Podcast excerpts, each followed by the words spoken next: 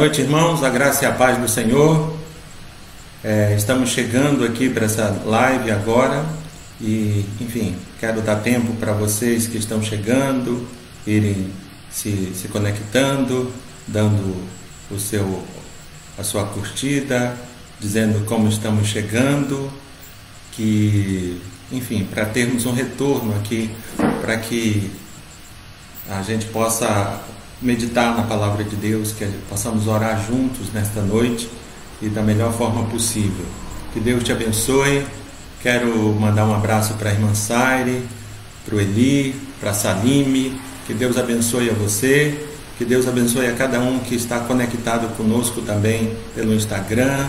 Que Deus abençoe o Mateus, Mateus Cardoso, a, a Juliana, que Deus abençoe a Cássia, enfim, que Deus abençoe a todos nós que estamos conectados aqui com um único intuito de adorarmos ao nosso Deus, de prestarmos a Deus o nosso culto. Que Deus te abençoe e que Deus fale ao nosso coração nesta noite em nome de Jesus Cristo. Vamos continuar escutando mais um pouco de uma música enquanto as outras pessoas terminam de chegar.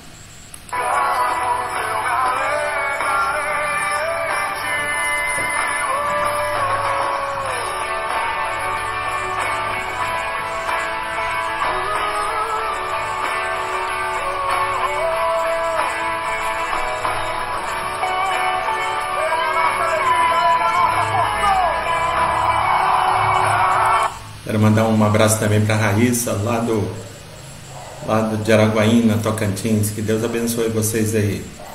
Um abraço também para o Arnon aqui de, de Altamira, nosso grande tesoureiro da IPCA. Que Deus abençoe.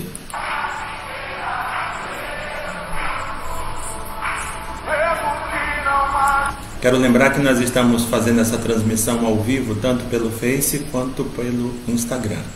Que Deus nos abençoe.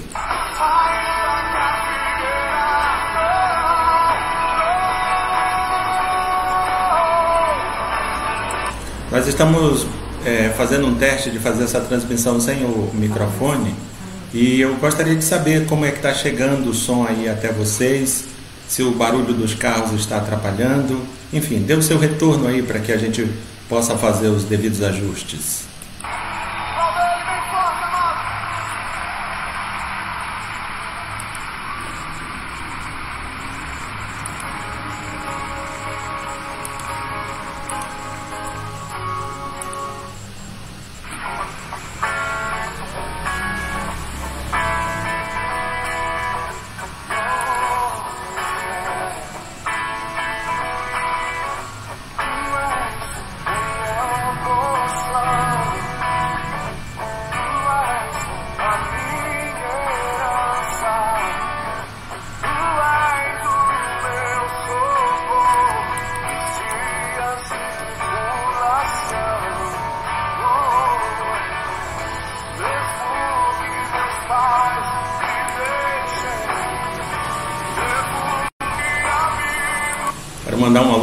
Para Silvane, que está na escuta, que está nos vendo, e para todos vocês que estão se conectando.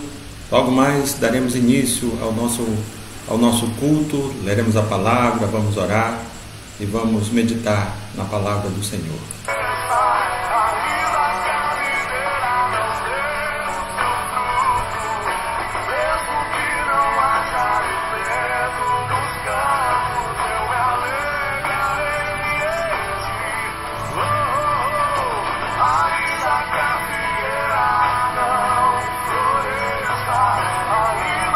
Mando um alô também para Jéssica, para o Lincoln. Que Deus abençoe vocês, irmãos.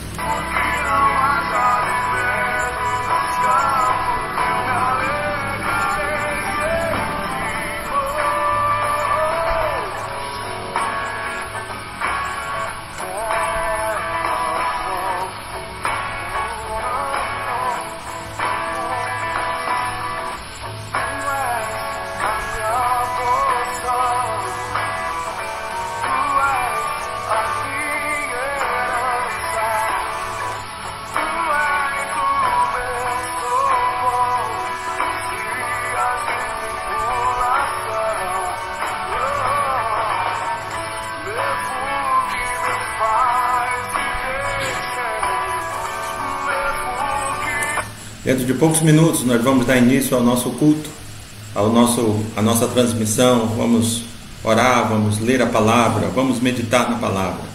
E Deus há de nos abençoar. Contamos com a graça e com a misericórdia do nosso Deus.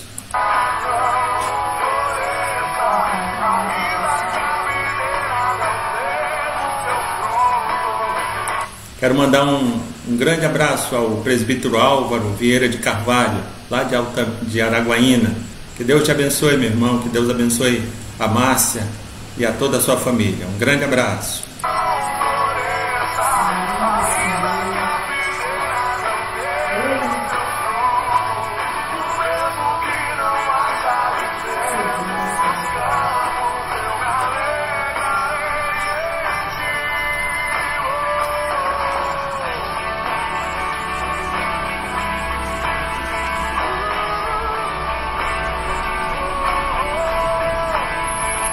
Peço às filhas de Dona Gélida que retransmitam a ela um forte abraço. Que Deus abençoe a Dona Gélida e restaure a saúde dela, em nome de Jesus Cristo.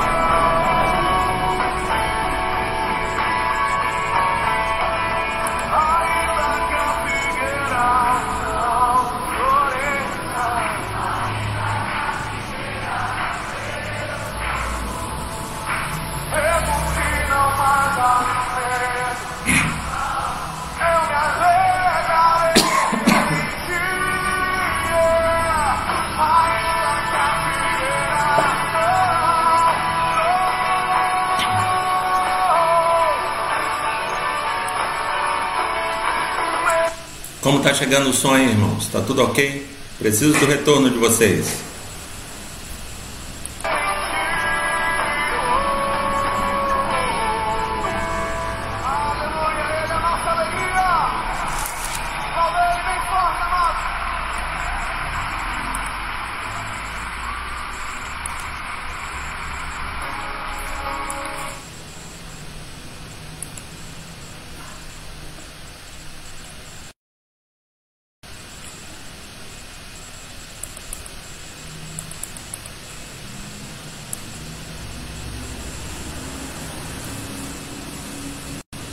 Quero mandar um, um abraço também para a Saline, para Silvane, para o Valdenir, para Cimei, para Alexandrina, para o Lucas, Cauã, para Janilde e toda, todo esse povo abençoado que nos, nos vê, nos ouve.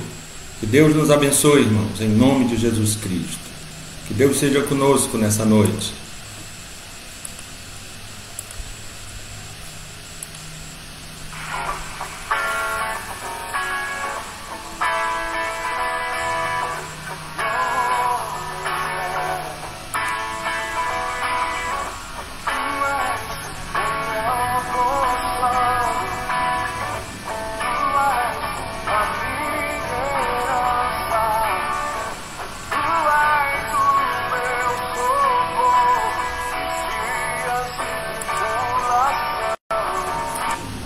Quero agradecer a nossa, a nossa assistente de produção, a minha esposa Cássia, que tem me ajudado aqui na, na transmissão.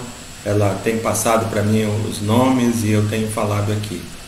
Que Deus abençoe a, a minha auxiliadora nessa transmissão também. O sussurro que você porventura esteja ouvindo é dela. Que Deus nos abençoe.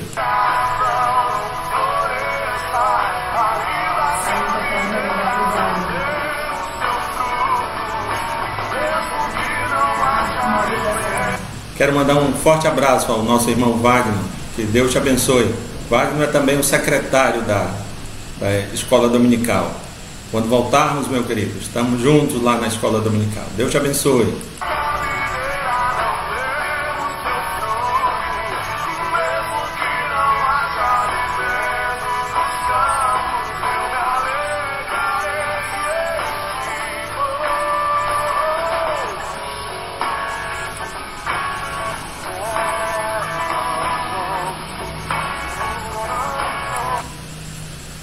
Quero ler a palavra de Deus no Salmo de número 100. Salmo de número 100. O Salmo de número 100. Se você, se você quiser abrir sua Bíblia e escrever Amém, se já abriu, me dando um retorno para nós lermos juntos. Quem sabe você lê em voz alta aí de onde você está também. Salmo de número 100. São apenas cinco versículos. Se você é, se você já, já abriu sua Bíblia no Salmo 100, que você diga amém, que você escreva amém aqui para eu saber se você já, já encontrou. Mando também um abraço a Marielle, ao Denis, ao Sildemir. Que Deus abençoe vocês, irmãos. Ao Jorge, Jorge Júnior. Deus abençoe você. A Cristina, do Adi. Que Deus abençoe a você, minha irmã. Ao meu, a você, meu irmão. Vamos ler o Salmo de número 100. Você que está com a sua Bíblia aberta, você que já achou e quiser dizer amém aqui, para a gente saber se você já achou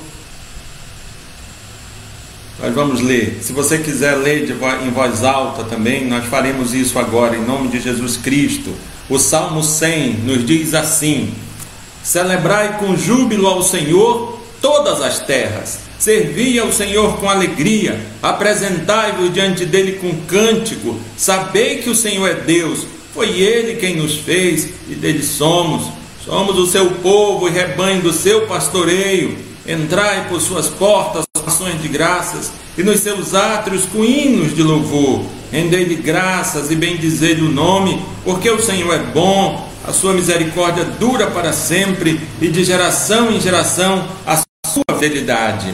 Que Deus nos abençoe, apesar de nós não podermos entrar no templo, estarmos juntos no templo, mas que eu e você possamos ter certeza que estamos na presença do Deus Todo-Poderoso, que eu e você possamos ter, crer que estamos diante do Deus que tudo pode, diante do Deus que tudo vê. Nós vamos orar neste momento ao nosso Deus. Deus de graça, louvado e bendito é o teu nome. Louvado e bendito é o teu nome. Deus, tu conhece o coração de cada uma dessas pessoas que estão ligadas no Facebook, ligadas no Instagram. Tu conhece, Deus, o coração dessas pessoas. Deus, e que tu as visite, Deus, que tu as encontre, Deus, e que tu as assista nesse momento peculiar que cada uma dessas pessoas estão vivendo. Deus, que tu tome em tuas mãos os seus corações. Deus, e que tu as conforte, que tu as console e que tu as anime, que tu as exorte, que tu, as, que tu dê a elas o devido conselho nessa noite, em nome de Jesus Cristo. Deus, que tu as abençoe, Senhor. Deus, que tu as abençoe, que cada um de nós, Deus, possamos compreender, perceber, ter absoluta certeza e convicção que a nossa certeza, que a nossa esperança não está firmada naquilo que está diante dos nossos olhos, mas está firmada tão somente em Ti. Que Tu nos abençoe para que isso não sejam apenas palavras, mas que seja assim o nosso modo de viver, em nome de Jesus Cristo. Amém e amém.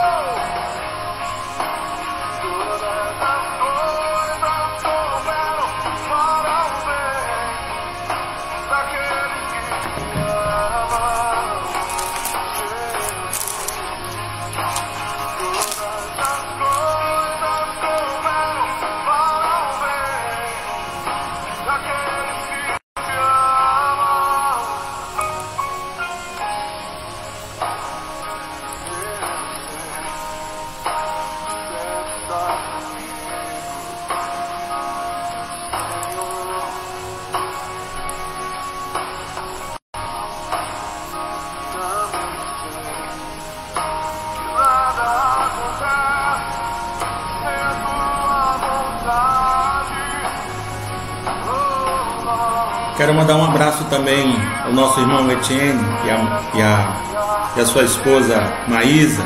Um abraço também à irmã Helena, ao Jadeci e a toda essa família que está aí no, no Recanto Cardoso, esses dias que estão fechados. mas estão aqui ligados na nossa live. Que Deus abençoe. Mando também um abraço ao missionário Sérgio, a Dice. Que Deus abençoe a vocês, irmãos. Mando um abraço também à minha irmã, que está lá em Belém, a Maria Celeste. Tenho certeza que ela está ouvindo e assistindo a gente lá com a minha mãe, com o restante da minha família. Que Deus abençoe vocês aí, em nome de Jesus Cristo.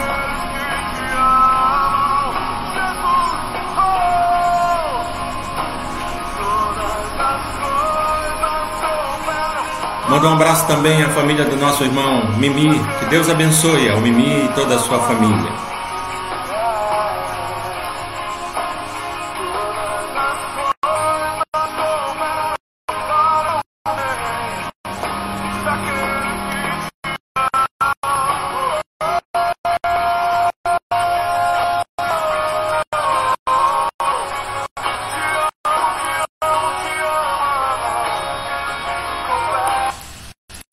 Como eu disse, irmãos, é, hoje à noite eu pretendo conversar com vocês sobre a realidade de ver as nossas fontes secas.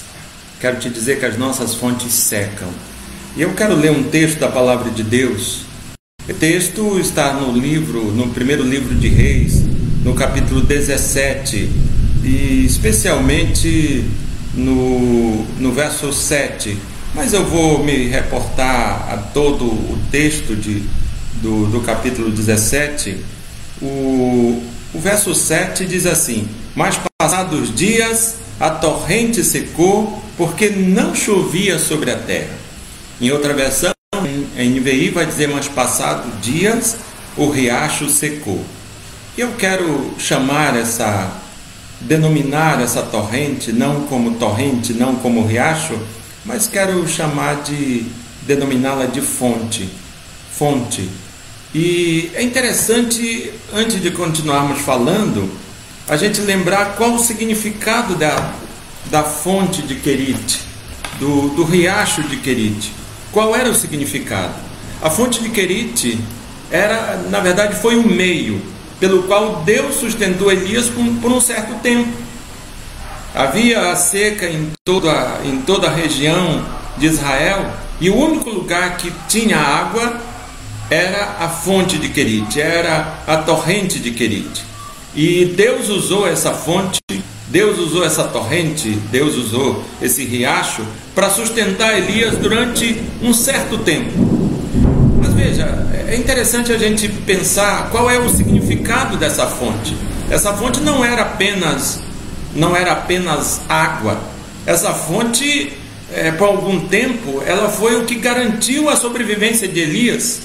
Por algum tempo, ela era o meio pelo qual Deus escolheu para garantir a sobrevivência, sobrevivência de Elias. Então, a fonte de Querite, ela teve essa prerrogativa por algum tempo. Deus usou a fonte de Querite para sustentar a, a vida de Elias, para manter a subsistência de Elias. Mas veja, o texto diz que, que passado dias secou, porque não chovia sobre a terra. E eu poderia dizer que, que a torrente de Querite, ela sustentou Elias por algum tempo, mas por força das circunstâncias, a fonte de Querite secou. Por força da realidade imposta naqueles dias, a fonte secou. A fonte secou. E é interessante a gente olhar para esse texto e perceber, como eu te disse, não trata-se apenas de água, mas trata-se da subsistência, trata-se da sobrevivência, trata-se daquilo que Deus usa para nos manter vivos, trata daquilo que Deus usa para garantir a nossa subsistência. Então, quando nós estamos falando dessa fonte, nós estamos falando dos meios que Deus usa para nos manter vivos, para garantir a, a, nossa vida, a nossa subsistência. E olhando para o texto, olhando para esse texto de, de 1 Reis, nós poderíamos perguntar que lições esse texto nos dá. Eu digo que ele nos dá algumas lições, especialmente se nós considerarmos que a fonte de Querite não é apenas apenas água, mas é também o meio pelo qual Deus sustentou Elias, que a fonte também é o meio pelo qual que Deus nos sustenta. E eu digo para você que a primeira lição que esse texto nos dá é, nos diz o seguinte: nossas fontes secam em função de orações que um dia fizemos.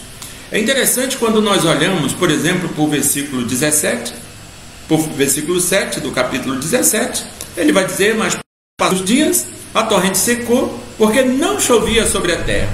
Veja que o texto do, do versículo 7 ele começa com a conjunção adversativa, ele está se referindo a alguma coisa que foi dita, que fora dita no passado, que fora dita anteriormente. Em função de alguma coisa que aconteceu, a torrente secou. E o que, que aconteceu? Aqui no verso 1 do capítulo 17, não diz o que aconteceu. Então, Elias, o tesbita dos moradores de Gileade, disse a Acabe: Tão certo como vive o Senhor, Deus de Israel, perante cuja face estou, nem orvalho, nem chuva haverá nestes anos, segundo a minha palavra. E o texto de Tiago esclarece melhor isso. Texto de Tiago 5,17 vai que Elias era homem semelhante a nós, sujeito aos mesmos sentimentos, e orou com, com instância para que não chovesse sobre a terra, e por três anos e seis meses, nenhuma gota de orvalho caiu sobre a terra. Não choveu, não caiu nem uma gota de água nesse tempo. Então, em decorrência disso, a fonte de Crite secou. Por força da ação que um dia Elias fez, a, hora, a, a fonte secou. E é interessante nós percebemos por que, que Elias fez essa oração. Por que, que Elias pediu a Deus, clamou a Deus para que não chovesse sobre Israel. Por que, que ele fizera isso? É interessante lembrarmos que Acabe, rei de Israel, e a sua mulher, Isabel, eram adoradores de Baal. Quem era Baal? Baal era o principal ídolo da religião cananeia.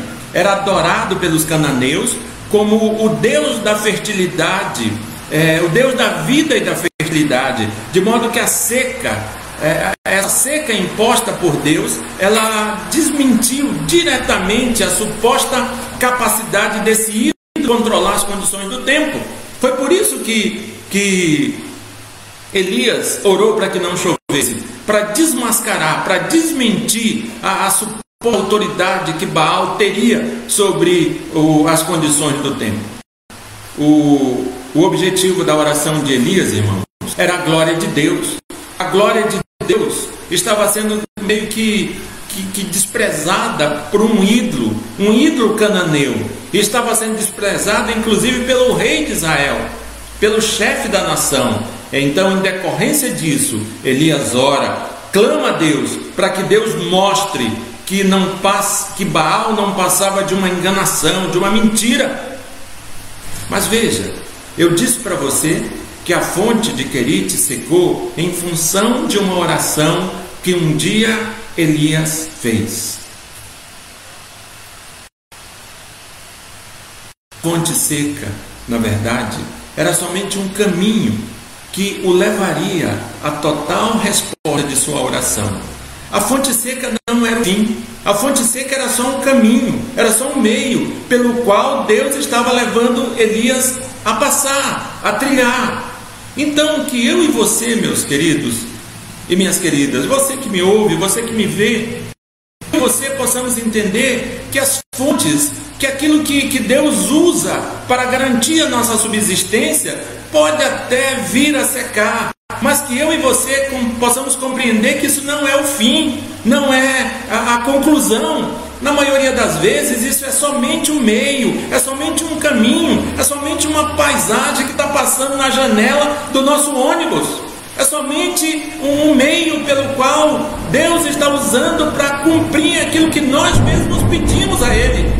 Que eu e você possamos olhar todo esse momento que nós estamos vivendo, esse momento adverso, esse momento de tempestade, esse momento de incerteza, eu e você possamos olhar esses momentos tão somente como um meio que Deus está usando para nos abençoar, para nos fazer melhor do que realmente somos. Eu creio que foi esse entendimento que Elias passou a ter da fonte, da fonte seca, aquela seca era um meio, ela, ela secou, porque um dia Elias fez uma oração, e essa oração, para que ela fosse concluída, para que ela alcançasse o seu fim, ela necessariamente passava por aquilo, porque seis, três anos e seis meses sem chover, naturalmente as torrentes secariam, os riachos secariam, as fontes de água secariam. Talvez hoje algumas coisas que nós não gostaríamos que acontecesse estejam acontecendo. Mas mesmo que eu não saiba exatamente por que, que tantas coisas estão acontecendo, por que, que você, empresário, está nessa situação, por que, que você, empregado, está nessa situação, por que você, autônomo, está nessa situação, por que você, pai e mãe de família, está nessa situação, talvez eu não saiba dizer, talvez eu não saiba dizer exatamente porquê, vou dizer: se você crê no Senhor Jesus, creia que esse momento que você está vivendo, bem como todos os outros momentos, são apenas meios que Deus está usando para te fazer melhor do que você já é, para te abençoar mais do que Ele tem te abençoado. A Bíblia diz que todas as coisas cooperam para o bem daqueles que amam a Deus. A primeira lição: nossas fontes secam em função de orações que um dia fizemos. E qual seria a segunda lição que esse texto nos dá? O digo que a segunda lição nos diz o seguinte: somos sustentados por Deus à medida que obedecemos. Veja, existem muitas pessoas que são sustentadas, existem muitas pessoas que, que Deus as abençoa. É, agora mesmo está chovendo, está chovendo aqui em Tamira. Mas eu digo para você que essa chuva não cai só sobre a casa dos crentes, não cai só sobre a fazenda do crente, sobre a, a horta do crente. Deus faz cair a sua chuva sobre bons e maus. Existem muitas pessoas que, que recebem a graça de Deus, a bênção de Deus, mas não têm entendimento disto e por isso são ingratas e por isso não agradecem a Deus.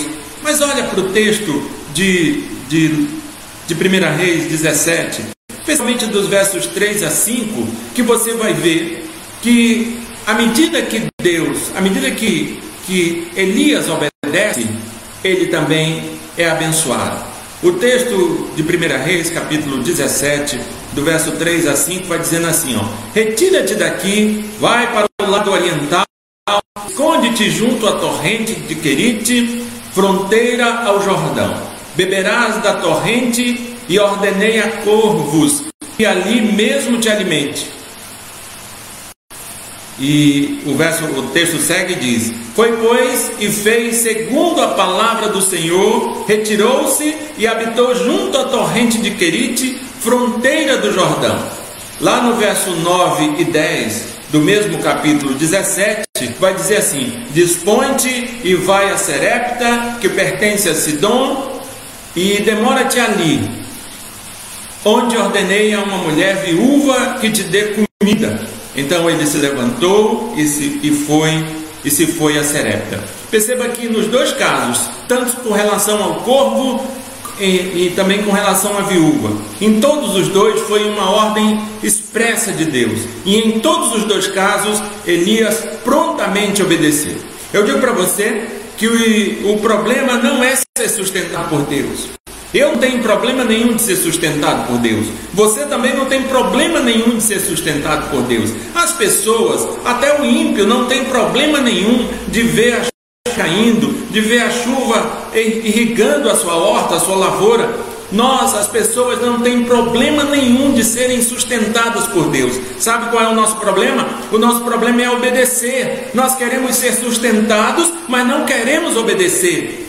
E muitas vezes é isso que nos faz abençoados e ingratos ao mesmo tempo, porque nós não dispomos o nosso coração a obedecer. Mas veja, uma das lições que esse texto nos dá: nós somos sustentados por Deus à medida que obedecemos, à medida que eu e, eu e você obedecemos ao nosso Deus, que eu e você sejamos obedientes ao nosso Deus, porque assim Ele vai continuar nos obedecendo, nos sustentando em nome de Jesus. Que eu e você sejamos gratos a Deus, que eu e você sejamos muito gratos a Deus em nome de Jesus Cristo. E qual seria a terceira lição que esse texto nos dá?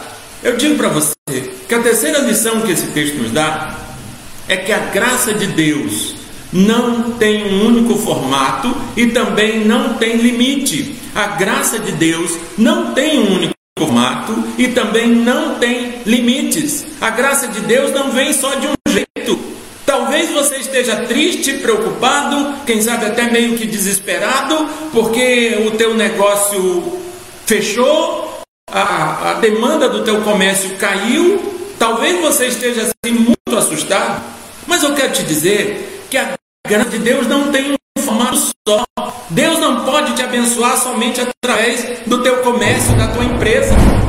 Deus pode usar outros meios de te abençoar. Veja o que diz o verso 6 do capítulo 17: Os corvos traziam pela manhã pão e carne, como também pão e carne ao anoitecer, e bebia da torrente. E o verso 9 ainda diz: Dispõe-te e vai a Serepta, que pertence a Sidom, e demora-te ali, onde ordenei uma mulher viúva que te dê comida. Veja, corvos e viúvas. Isso mostra que a graça de Deus não tem um formato só. Onde já se viu um homem de Deus, o grande profeta Elias, ser sustentado por corvos, por aves? Onde já se viu isso? Mas veja, isso é para nos mostrar que Deus, Deus, que a graça de Deus não tem um único formato. Deus pode nos abençoar de, da forma que Ele quiser nos abençoar. E uma das lições que esse texto nos dá é esta: Deus usou aves para abençoar, para alimentar o profeta Elias. Deus usou uma viúva, uma viúva de Sidom, uma viúva que nem israelita era, para abençoar Elias. Deus não tem um formato, a bênção de Deus não tem um formato só, meu querido. E veja, e a graça de Deus também não tem limite. O, o, o texto vai dizendo, o, dos versos 12 a 16, vai dizendo para ele ir, não apenas a uma viúva, Poderia ser uma viúva israelita, mas não é uma viúva israelita, é uma viúva de Sidom, de Serepta, uma viúva que não era povo de Deus. Isso mostra que a, que a graça de Deus não tem limite. Além dela não ter um único formato, ela não tem limite. E você vai ver que, é, especialmente lá no verso 16, no final, vai dizendo que esse contexto todo vai dizendo que ela tinha muito pouca comida. Na verdade, ela tinha comida só para uma refeição. Ela diz que vai fazer comida para ela e para os filhos dela, vão comer e depois morrerem. Vão morrer. Vão morrer porque não tem mais comida, não mais de onde tirar essa comida. Mas o profeta Elias diz: Isso não vai acontecer. E o texto termina dizendo: Da panela a farinha não se acabou, e da botija o azeite não faltou, segundo a palavra do Senhor por intermédio de Elias. Ou seja, a graça de Deus não tem limite. A graça de Deus tem limite. Se e a terceira lição que esse texto nos dá: a graça de Deus não tem um único formato e também não tem limite. E qual seria a quarta lição, quarta e última? Fique tranquilo que estamos chegando no fim. A quarta lição que esse texto nos dá: nossas fontes secam, mas Deus ressuscita o que está morto. Nossas fontes secam, mas Deus ressuscita o que está morto. Veja, o texto vai dizer, lá no verso 17: depois disto, adoeceu o filho da mulher, da dona da casa, e sua doença se agravou tanto que ele morreu. No meio disso tudo, no meio de toda essa crise, no meio de toda essa seca, o que que acontece? O filho, o único filho dessa viúva adoece e adoece, a doença se agrava tanto ao ponto desse menino morrer. Eu quero te lembrar um detalhe muito importante, que talvez você leia esse texto e nem perceba. O filho dessa viúva não era simplesmente um ente da família, não era simplesmente uma pessoa amada e querida por ela, mas esse filho simbolizava a perspectiva da esperança. Essa mulher era viúva, e naqueles dias, uma mulher viúva, uma mulher sem um filho, sem um marido, não tinha perspectiva social alguma. Então veja, não é apenas um sente não é apenas a dor da morte, a dor da perda, mas é também a dor de tudo isto somando-se a dor da perda da perspectiva. É isso que está diante dela. Ela perdeu a perspectiva da esperança. Ela deixou de ter esperança porque aquele que era o símbolo da esperança, o símbolo da, da, da, perspectiva da esperança, que era o seu filho, que ainda era jovem, mas ia crescer, ia se tornar homem, ia dar a ela também um nome, ia dar a ela também uma inserção na sociedade daqueles dias. Agora esse filho está morto. Então, esse filho não era simplesmente um ente familiar, mas a perspectiva de esperança. E é disso que nós estamos falando. Talvez hoje você se sinta como uma viúva. Talvez você não tenha perdido um filho, talvez isso não aconteça com você, mas talvez você esteja totalmente sem a perspectiva da esperança. Mas eu quero te dizer que as nossas fontes secam, mas Deus ressuscita o que está morto. Veja, é, o texto, o do verso 17 ao verso 23, vai dizer que Elias tomou o filho dessa viúva nas mãos, levou para o seu quarto e orou a Deus. Orou insistentemente a Deus. E Deus devolveu a vida deste menino a ele. E Elias toma esse filho e o devolve à sua mão. E o texto termina assim: O Senhor atendeu a voz de Elias e a alma do menino tornou a entrar nele e Elias tomou o menino e o trouxe do quarto à casa. E o deu à mãe e lhe disse: Vê, teu filho vive, vê, a tua esperança não morreu, vê, a tua esperança está viva, vê, a tua perspectiva de vida está viva, a tua perspectiva de uma vida social está viva, o teu filho está vivo. Nossas fontes secam, é verdade. Mas, a, mas Deus ressuscita o que está morto e nos dá esperança. E para levar você a, a, a, refletir e a praticar, eu quero ler o verso 17, eu quero ler o verso 24 do capítulo 17, o último verso do capítulo 17 de 1 Reis. Na verdade, eu aconselho a você que depois, calmamente, você leia todo o capítulo 17 de 1 Reis. O verso 24 do capítulo 17 de 1 Reis diz assim: Então a mulher disse a Elias, a Elias: Nisto conheço agora que tu és homem de Deus e que a palavra do Senhor na tua boca é verdade. Irmãos, é verdade sim que as fontes secam, é verdade sim que aquilo que Deus usa para nos abençoar pode sim vir a deixar de existir pode sim deixar de, de, de, de existir, pode sim secar. É verdade, tudo isso é verdade. É verdade sim que nós estamos vivendo uma crise sem precedente. É verdade sim que nós estamos enclausurados em nossas próprias casas, que não podemos nem sequer congregar. É verdade que o comércio sofre um brutal prejuízo que patrões não sabem como manter seus empregados e empregados não têm certeza de seus empregos. Tudo isso é verdade. É verdade que estamos ameaçados por um vírus. É verdade que existe a perspectiva de cerca de 70% da população ser contaminada. Tudo isso é verdade. Mas eu quero te dizer que tudo isso vai passar. Da mesma forma que todo aquele tormento que Elias estava vivendo passou todo esse momento adverso, toda essa ameaça de contaminação, de contágio, toda essa quarentena, tudo isso vai passar. E a pergunta que eu gostaria de fazer para mim e para você é: quando tudo isso passar, o que dirão de você? O que, o que, o que dirão de você?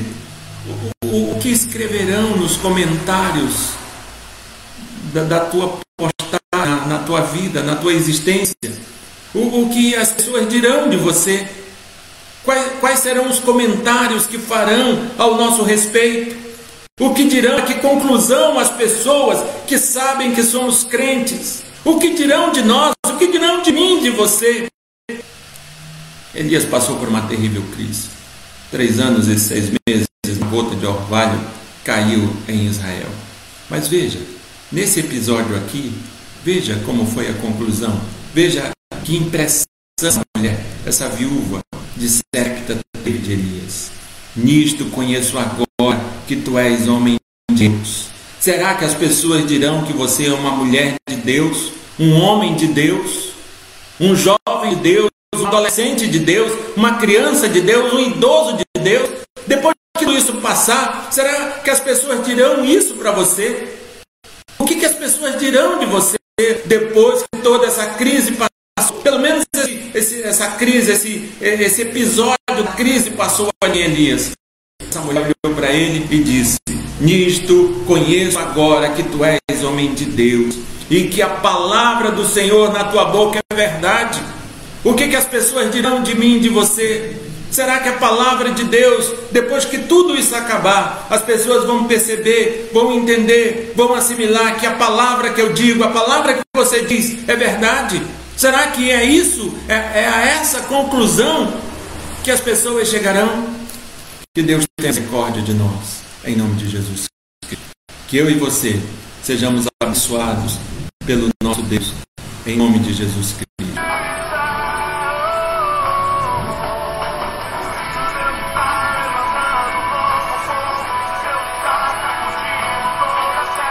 Eu quero orar por você, quero orar pela sua família.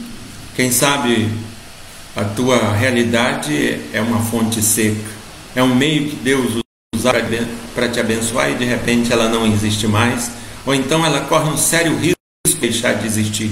Eu quero orar por você em nome de Jesus Cristo. Olhos e tenha certeza absoluta que Deus conhece você, que Deus está assentado no mais alto e sublime trono. Não são políticos, não autoridades da Organização Mundial de Saúde que estão sentadas no trono. Não são quem está sentado no trono é Deus. É Deus que é soberano e ele conhece você e ele sabe quem é você. O Salmo 139 nos diz que ele nos conhece quando ainda não éramos. O texto diz que nós, que ele nos conheceu quando estávamos sendo entretecidos no ventre de nossa mãe. Ele conhece você, ele sabe quem é você. Ele não te abandona, ele não te abandonou. Ele sabe exatamente quem é você. Que eu e você creiamos nisso. Que eu e você nos apeguemos a essa verdade. Existe um Deus, um Deus todo-poderoso, um Deus que criou todas as coisas, um Deus que se, se relaciona com toda a sua criação, que eu e você creiamos não é o coronavírus que está sentado no trono, é Deus. Deus de graça, louvado e bendito é o teu nome. Louvado e bendito é o teu nome, meu Deus. É verdade, Deus, que estamos vivendo uma grande crise. É verdade, Deus, que a nossa realidade é a incerteza, é a insegurança, é o risco do desemprego, é o risco do colapso econômico, social. É verdade, Deus, que essas ameaças não são fruto da nossa imaginação. Na verdade, elas são quase como que uma realidade. Deus, tudo isso é realidade. Mas é realidade também que tu é Deus. É realidade também que tu vive e reina. É realidade também que tu não abandona o teu povo. Meu Deus, a minha oração nesta hora é que tu visite as pessoas. Aquelas pessoas que creem em ti e que estão tristes desanimadas, angustiadas, que estão com medo da morte, que estão com medo da, da, da bancarrota, da quebradeira, da falência, que não sabem exatamente o que fazer. Deus tem misericórdia dessas pessoas. Tem misericórdia, Deus, das pessoas que têm seus empregos, mas não tem garantia nenhuma que esses empregos serão mantidos. Tem misericórdia daqueles que já perderam seus empregos. Tem misericórdia, Deus, daqueles que nem empregados estão, que já estavam desempregados quando tudo isso, antes disso tudo começar. Tem misericórdia de nós, Deus. Tem misericórdia daqueles que, que trabalhavam como autônomos, que trabalhavam, Deus, e, e, e tinham o seu sustento do que faziam no dia a dia. Tem misericórdia dessas pessoas, meu Deus. Tem compaixão dessas pessoas. Em nome de Jesus Cristo. Amém. E amém. São profetas, são verdadeiras. Boca de Deus. Eu quero orar também, irmãos. Hoje a nossa igreja convocou o santo jejum. E eu creio que, que muitos irmãos da Igreja Presbiteriana Central, quiçá todos os presbiterianos que vivem no Brasil, fizeram, todos nós, E nós oramos nesse dia em que ficamos de jejum integral ou parcial, enfim, nós que jejuamos, nesse, nós oramos para que saia nossa nação. Nós oramos para que é, sabedoria, dê direção às nossas autoridades. Nós oramos para que Deus visite as nossas famílias, para que Deus abençoe as nossas vidas com esperança, harmonia, com, com equilíbrio. E nós vamos orar nesse momento agora também por isso. Deus de graça, louvado, adorado, santo e bendito é o teu nome. Muito obrigado. Muito obrigado, Deus, porque tu nos dá certeza que temos acesso à tua presença. Meu Deus, a minha oração nesta hora é que tu sare a nossa nação.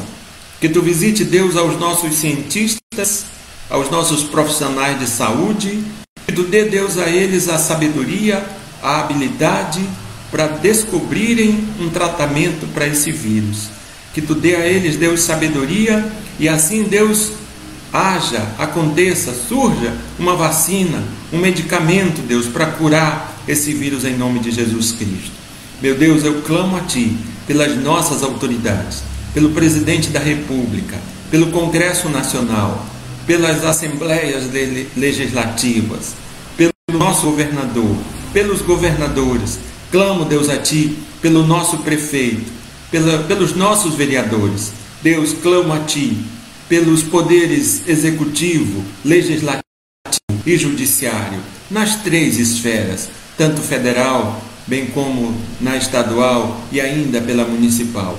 Deus, que tu visite esses homens e essas mulheres, que tu dê Deus a essas pessoas, que tu mesmo as investiu de autoridade e as colocou sobre nós, que tu dê às pessoas sabedoria, discernimento para que conduzam, Deus, segundo a tua vontade, segundo o teu querer. Clamo, Deus, também a ti pelas famílias, pelos casamentos. Senhor, que tu visite aos maridos, às esposas, e que tu dê, Senhor, aos maridos e às esposas sabedoria, mansidão, domínio próprio, compreensão. Que tu dê, Senhor, aos maridos, às esposas, os frutos do teu espírito. Deus, que tu dê aos pais, aos filhos, aos irmãos. Deus, que tu dê a todos os entes familiares os frutos do teu espírito, para que assim se relacionem-se, lembrando cada um de quem são. Cada um se lembre que é lavado e remido pelo sangue do Senhor Jesus. Não permita, Deus, que esse momento de isolamento, que esse momento de quarentena seja é, momento, seja palco, seja cenário de brigas, de confusões, de divórcios, de separações, mas que haja, Deus, harmonia, que haja comunhão em nome de Jesus Cristo. Amém e amém.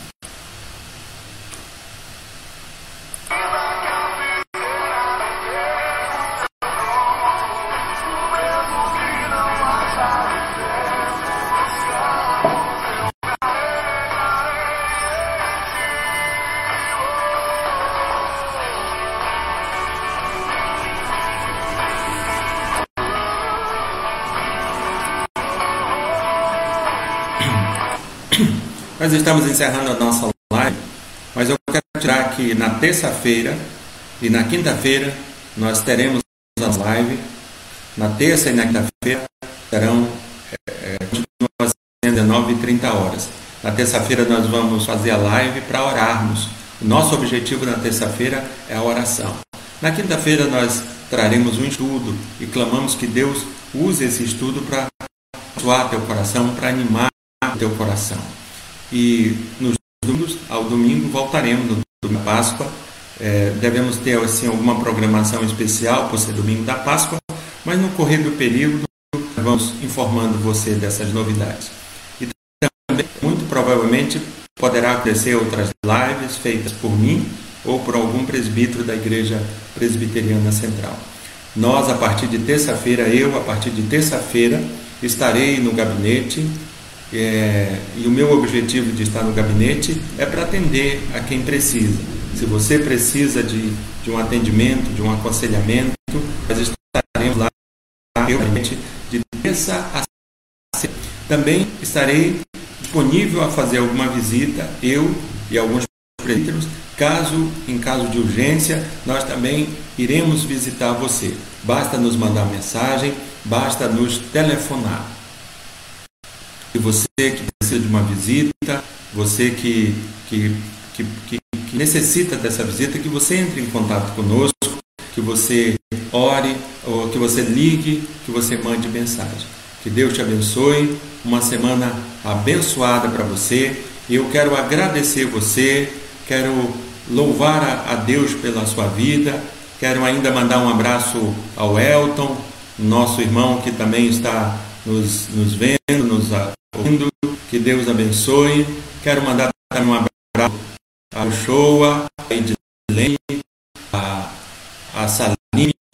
Quero mandar um abraço ao enfim, a todos os irmãos que a, também um abraço a que Deus abençoe a cada um de vocês, a Edilene. São muitas pessoas que estão aqui, que a Josi, Deus abençoe a cada um de vocês que estão ligados aqui na nossa live, ligados aqui na nossa live, o Alcinei Shoa, o Edilson. Que Deus abençoe de vocês. Eu espero que tenha falado ao coração de vocês. Que Deus tenha falado com graça e misericórdia ao coração de vocês. Quero mandar também um abraço ao Bruno, ao meu vizinho aqui, Bruno, a sua senhora, as suas crianças. Que Deus abençoe a cada um de vocês. Um abraço também à Francelina, ao Denis, eu já falei, ao. Enfim, que Deus abençoe a cada um. São muitos, pela graça de Deus, são muitos que têm participado da nossa live. Eu espero que Deus tenha abençoado você, que Deus tenha confortado o teu coração. Que Deus te abençoe, meu querido. Que Deus seja contigo nesse, nesse final de, de noite. Que Deus seja contigo nessa semana, em nome de Jesus Cristo.